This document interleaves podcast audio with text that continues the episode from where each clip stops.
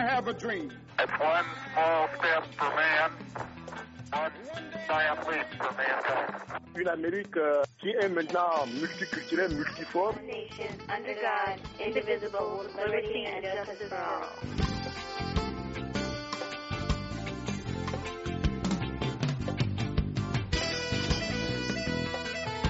Mesdames, Messieurs, bonsoir. Ravi de vous retrouver dans le cadre de l'Amérique et vous, édition de ce vendredi 10 septembre 2021. Vous êtes bien sûr sur VO Afrique. Nous émettons depuis Washington DC aux États-Unis. Et ce soir, nous revenons sur les attentats du 11 septembre 2001 ici aux États-Unis.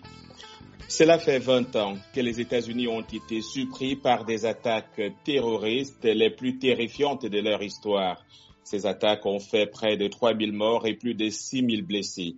Quatre avions de ligne détournés de leur destination initiale ont été utilisés pour perpétrer ces attaques. Deux s'écraseront sur les tours jumelles de Manhattan à New York, un au Pentagone et un autre en Pennsylvanie. Depuis 20 ans donc, chaque 11 septembre, l'Amérique s'en souvient comme si c'était hier. Le président Joe Biden se rendra d'ailleurs demain samedi sur les trois sites du drame pour commémorer les vies perdues dans ces attaques qui ont bouleversé l'Amérique et continueront de marquer les esprits. La voix de l'Amérique était au cœur de l'événement ce jour-là et nous n'avons pas trouvé meilleur témoin de l'histoire que nos propres journalistes et producteurs pour vous faire revivre avec leurs témoignages quelques moments forts de ce mardi, hélas sombre, de l'histoire.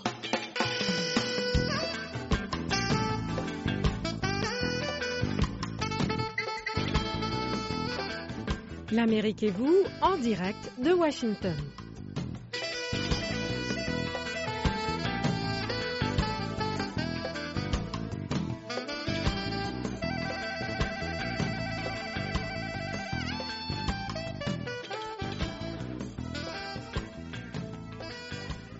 Idrissa Sedoudia est journaliste, le doyen comme beaucoup l'appellent dans la maison. Il était là ce 11 septembre. Idrissa Sedoudia, bonsoir et bienvenue. Bonsoir, bonsoir. C'est un honneur de vous avoir comme invité. Autre témoin de l'histoire, Michel Joseph. Elle assurait la production de nos émissions ce 11 septembre 2001. Michel Joseph, bonsoir et bienvenue. Bonsoir. Merci d'être avec nous. Notre dernier invité s'appelle Claude Porcela, journaliste, chef du service francophone de VOA à l'époque des faits. Mais il a pris sa retraite aujourd'hui. Claude Porcela, bonsoir et bienvenue. Bonsoir, John. Ravi de vous avoir donc parmi nous. Replongeons-nous dans cette journée triste du mardi 11 septembre 2001 que personne n'aurait imaginé. Irissa Sedoudia, ce jour-là, vous faites quoi et comment vous apprenez la nouvelle? Bah, écoutez, j'étais au bureau vers 8 heures comme ça, 8h45. Euh, à, à, côté de moi, il y avait Jean-Claude André, le regretté Jean-Claude André. Tout d'un coup, bon, on voit un avion qui percute une des tours n'est-ce pas, de World Trade Center. Et naturellement, j'ai pensé à un accident. Quelque temps après, on voit un autre avion percuter l'autre tour. Alors, Jean-Claude André me dit, mais regarde, qu'est-ce qui se passe comme ça? Je dis, mais non, Jean-Claude, ils sont en train de repasser ça en boucle, c'est le même truc. Il me dit, mais non, non, non, c'est un autre avion.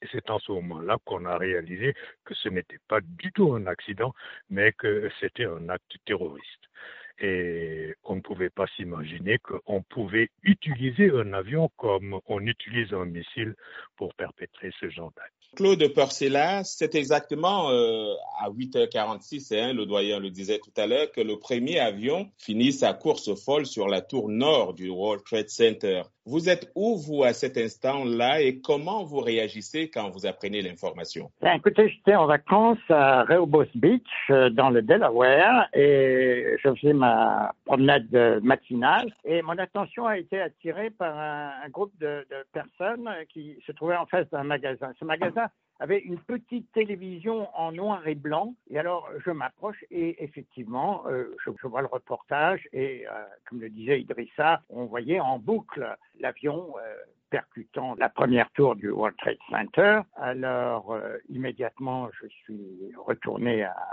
la maison, j'ai appelé le bureau et euh, après discussion avec euh, Idrissa, qui était le rédacteur en chef et les membres de la production, on a décidé que je resterais dans le Delaware afin de me concentrer exclusivement sur cet événement tragique, car si j'étais retourné au bureau en tant que chef du service, j'aurais été préoccupé par différentes autres tâches. Donc j'ai préféré me, concentrer sur l'événement du jour. Mais il n'y a pas que New York, car à 9h30 environ, un autre Boeing 767 d'American Airlines, avec 64 personnes à bord, s'écrase au Pentagone à Arlington, en Virginie, pas très loin de la Maison Blanche, et un autre vol détourné par les pirates s'écrase, lui, à Shanksville, en Pennsylvanie. Michel Joseph, vous vous trouvez où, vous, en ce moment-là? Qu'est-ce qui s'y passe et comment vous digérez toutes ces informations, j'imagine, qui vous parviennent? Ce matin-là, j'avais un rendez-vous médical. Donc, j'étais dans la salle d'attente et l'infirmière euh, était sortie de la pièce juste avant 9 heures. Elle est sortie de la pièce et elle n'est pas revenue. Et j'entends des cris dans le couloir et je me dis, il y a quelque chose de bizarre qui se passe. Donc, je me lève, je sors dans le couloir et je vois toutes les infirmières euh, devant un poste de télé. Je m'approche et c'est à ce moment-là que je vois le second attentat, c'est-à-dire je vois l'avion qui percute euh, le second bâtiment du Twin Towers. Et j'ai cru que j'allais perdre mes jambes. J'ai perdu mes jambes. Littéralement, je me disais mais c'est pas possible. Je ne vois pas. C'est pas. Ça peut pas être possible. C'est pas la réalité. Et donc euh, on était tous là cloués et je, me cramponnais à la table. Et bon, c'était l'horreur quoi. Et ensuite, euh, dans pas trop longtemps après, c'était l'avion sur le Pentagone. Et je me disais mais c'est pas possible il y a un attentat, on attaque les États-Unis, qu'est-ce qui va se passer? J'appelle le bureau et je leur dis que je suis dans le Maryland euh, chez mon médecin et ils me disent Michel, il faut que tu rentres tout de suite. Viens tout de suite au bureau. Et je dis oui, mais tout le monde est en train de quitter Washington euh, parce qu'à ce moment-là, euh, les gens étaient déjà en train de traverser le pont qui sépare Washington et la Virginie. Donc il y avait déjà un exode qui se faisait tout le monde quittait Washington. Et donc, euh, moi, on m'avait demandé de venir à Washington. Et donc, euh, j'avais le cœur dans la bouche et je me suis dit, OK, c'est le travail, on doit couvrir ça, je rentre. Idrissa Sedoudia, si mes informations sont exactes, ce jour-là, c'est vous qui assurez la présentation du journal du service francophone de la Voix de l'Amérique. Vous suivez donc de près le déroulement des choses. George Walker Bush, 43e président des États-Unis, se trouve en Floride au moment des attaques en visite dans une école élémentaire à à, Sarasota. Euh, comment le président et son administration, notamment le vice-président Dick Cheney, réagissent face à ces événements? Ce qui s'est passé, c'est qu'effectivement, il était là tranquillement en train de lire des contes avec. Euh, il était avec euh, des élèves, je crois, d'une école élémentaire en Floride. Alors, à un moment donné, on a vu un de ces proche collaborateur s'approchait, il lui a susurré quelque chose à l'oreille, on l'a vu littéralement livide, mais il a gardé son calme. Alors, ce qui s'est passé par la suite, c'est que, bon, il y avait une grande inconnue. On ne savait pas ce qui se passait exactement et quelles étaient les cibles, n'est-ce pas, euh, de ces terroristes. Alors, apparemment, ce qui s'est passé avec le président, les services euh, secrets ont décidé de ne pas le ramener directement à la Maison Blanche. Ils ont estimé que peut-être la Maison Blanche était aussi une cible. Alors ils l'ont euh, littéralement crème je dirais, à travers le pays avant de le ramener plus tard à la Maison Blanche. Entre-temps, le vice-président a été averti, on l'a sorti de là où il était pour l'amener dans un bunker, dans le sous-sol de la Maison Blanche. Et là, quelque chose de terrible qu'on a appris par la suite, on lui a dit qu'un avion se dirigeait vers Washington. C'est celui qui s'est écrasé sur euh, Shanksville. On lui a dit que cet avion se dirigeait vers Washington. Parce que ce qu'il faut se rappeler ici, c'est que euh, les terroristes ont visé les symboles de la puissance euh, américaine. Wall Street, c'est l'économie et les finances. Comment dirais-je, le Pentagone, c'est la puissance militaire. Alors, donc, dans l'esprit des gens, c'était Washington qui allait être la prochaine cible. Alors, les services secrets ont dit au vice-président Dick Cheney et qu'un avion se dirigeait vers Washington. C'est celui de Shanksville. Alors que faut-il faire? Apparemment, on lui a demandé s'il fallait abattre cet avion avec les passagers à bord au-dessus de Shanksville avant que ça n'atteigne Washington, pour vous dire. Michel Joseph. Nous, ce qu'on cherchait, c'était des sons, des audios. On voulait des témoins. Et bien sûr, tout le monde appelait à gauche et à droite. Mais pour New York, on a vraiment eu beaucoup de chance parce que le correspondant du service créole, qui parlait aussi français, tout comme il parlait le créole, avait pu être témoin de, tout ce qui s'était passé en restant même dans son appartement. Il, euh, avait vu tout ce qui s'était passé. Ce qui est donc sûr, c'est que, comme le dira le directeur de cabinet de George W. Bush ce jour-là à son patron, l'Amérique est attaquée. Le président américain parlera de tragédie nationale, ajoutant que ces attaques ressemblent à des attaques terroristes et que l'Amérique ne fera aucune distinction entre ceux qui ont commis ces attaques et ceux qui les Un mois plus tard donc, les États-Unis vont engager une guerre contre les talibans. Claude Porcela, à votre avis, c'est l'honneur d'une Amérique humiliée que George W. Bush veut sauver? Oui, ben, euh, c'est évident euh, dans le discours qu'il a prononcé. Euh, la fin de la journée, après son, voyage à travers un peu tous les, États-Unis, à nous allons venger cet acte euh, atroce, poursuivre et où que vous vous cachiez, nous allons vous trouver. Donc, euh, on savait qu'à un moment ou à un autre, les États-Unis allaient riposter, puisque les attentats ont eu lieu en septembre et en fait, euh, l'attaque contre l'Afghanistan n'a eu lieu que, beaucoup plus tard. Mais il fallait évidemment préparer une riposte et l'homme à abattre, c'était évidemment Osama Ben Laden on sait que ça prendra dix ans avant de finalement y arriver, mais euh, l'objectif, euh, c'était euh, effectivement de s'assurer que l'Afghanistan ne serait plus un sanctuaire pour les organisations terroristes telles qu'Al-Qaïda.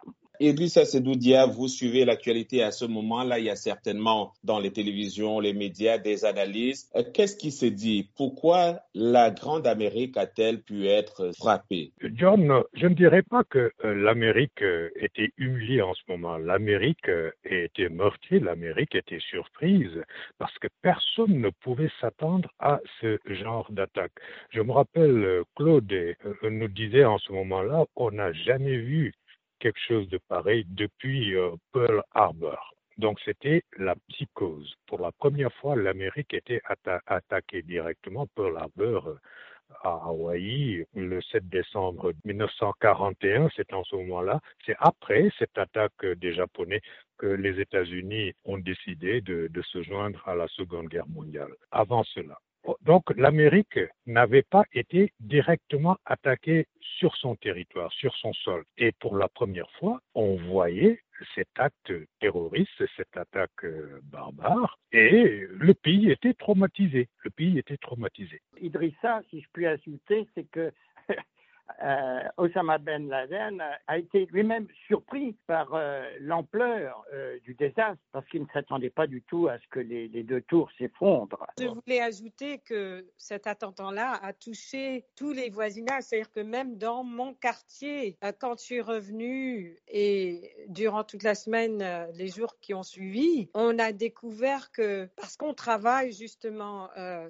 les Washingtoniens, ceux qui travaillent à Washington, en général vivent dans les, quartiers aux alentours, dans le Maryland, en Virginie. Et donc, dans l'école de mes fils, il y a eu plusieurs parents qui sont décédés au Pentagone, par exemple. Et donc, il y a eu des pertes partout. Toutes les couches ont été touchées par ces actes, que ce soit à New York ou ici euh, à Washington. Et c'était ça qui était vraiment, c'était vraiment très triste. Enfin, mes fils se sont rendus compte qu'il y avait des amis d'école qui ont perdu leurs parents ce jour-là. Presque chaque Américain jeune a a, connu quelqu'un euh, qui connaissait quelqu'un euh, qui a été euh, qui, a, qui, a, trouvé la mort euh, lors de, de, cette journée. Hein. Je vous relance, Claude Porcela. George Bush décide donc d'aller en guerre. Comment cette décision est prise? Est-ce que c'est la bonne à ce moment-là? Ben, il avait guère d'autres choix. Il ne pouvait pas ne rien faire. Donc, euh, c'était assez normal qu'il qu déclenche euh, la guerre. Bon, l'objectif, euh, comme je le disais tout à l'heure, c'était de trouver Ben Laden. Le problème, c'est que on est sans doute resté trop longtemps en, Afghanistan. Et une fois que euh, Osama Ben Laden a, a été euh, tué euh, au Pakistan, d'ailleurs, pas en Afghanistan, c'était peut-être le moment de, de, de se retirer d'Afghanistan. Et justement, je m'apprêtais à poser la question à Idrissa Sedoudia. Le 11 septembre de cette année coïncide avec le retour de l'armée américaine d'Afghanistan après 20 ans de guerre. Comment vous voyez ce retour? Oui, euh, au début, tout le monde était, était d'accord, y compris les alliés des Il fallait venger euh, cet acte. Il n'y a pas de, problème à ce sujet.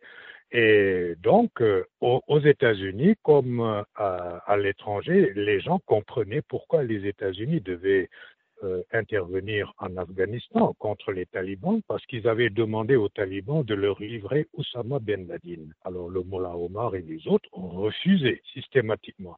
Mais je voudrais ouvrir une petite parenthèse ici parce que je suis sûr que Claude se souvient de cela. À la Voix de l'Amérique, quelque chose d'extraordinaire et qui montrait l'indépendance de la Voix de l'Amérique. André de Nesnera était en ce moment-là directeur de la rédaction centrale. On a obtenu une interview avec euh, le Mollah Omar et André a décidé de passer cette interview en, estimant que, bon, mais écoutez, on demande au Mollah Omar de faire une chose, le voilà qui dit à la voix de l'Amérique ce qu'il pense de cela, on doit passer ça. Mais il y avait des gens qui trouvaient qu'on ne pouvait pas donner de forum au Mollah Omar, utiliser l'argent du contribuable américain pour donner au forum au Mollah Omar, mais André de Nesnera a tenu bon et cette interview est passée à la voix de l'Amérique. C'était une période extraordinaire pour le professionnalisme euh, et la crédibilité de la voix de l'Amérique. Parlons justement de, de, ce que vous faites à la voix de l'Amérique pendant ces, ces, jours. Michel Joseph, vous êtes à la production. Racontez-nous euh, votre quotidien. Quels sont les éléments que vous avez, des témoignages, des interviews comme celle dont parle Idrissa Sedoudia? Je vais d'abord parler des témoignages. À ce moment-là, c'était, je crois qu'on s'est rendu compte que qu'il n'y avait rien à arranger, c'est-à-dire qu'on voulait vraiment tout ce qui était cru, tout ce qui était à nu, c'est ce qu'on voulait mettre à l'antenne. Euh, donc, il n'y avait rien à arranger. Et je crois que c'était un peu comme euh, reality show, comme on dit ici maintenant, les programmes qui sont reality show. C'était vraiment n'arrangeons rien qui est comme tel, on va laisser passer comme tel. Donc, je me rappelle, par exemple, le reporter qui était à New York, lui avait commencé à enregistrer tout ce qu'il entendait autour de lui, les cris, les bruits, tout ça. Et donc, on avait pu récolter de lui tout ce background qui était vraiment, il y avait, on n'aurait pas pu inventer ça, quoi. C'était, c'était l'horreur, c'était comme si on était en enfer. C'était horrible, mais c'était extraordinaire qu'on ait eu cette chance de pouvoir euh, avoir l'enregistrement que nous avait fait ce, ce reporter euh, créole. Claude Porcella, et pour gérer cette horreur-là, il y a des sapeurs-pompiers qui ont beaucoup travaillé. Un mot sur eux. Ah, leur travail a été admirable et 20 ans après, on, on continue de les honorer euh, lors des cérémonies qui vont avoir lieu demain. Je suis sûr qu'ils seront de nouveau à l'honneur. Euh, leur tâche est euh, absolument, on ne peut que, que s'incliner devant, devant leur courage, devant leur dévouement. Beaucoup de, de, de, de sapeurs-pompiers qui n'étaient même pas de service tout comme notre ami Michel, euh, se sont précipités euh, sur le lieu des attentats pour essayer de sauver le, le maximum de personnes. Et bien sûr, euh, beaucoup, ce faisant, euh, ont perdu eux-mêmes la vie. Je crois que, que les pompiers, effectivement, se sont sacrifiés. Je vous relance, Idrissa Sedoudia. On a vu chez les Américains, pendant ces attaques du 11 septembre, un esprit de solidarité très fort. Cela semble ne plus être le cas aujourd'hui. Qu'est-ce qui fait problème? Chaque fois qu'il y a une tragédie, tout le monde euh, se rallie derrière le président. Ça a été la tradition aux États-Unis. On tait les querelles. Bon, euh, Dieu merci, il n'y a pas d'attaque et on espère qu'il n'y en aura pas.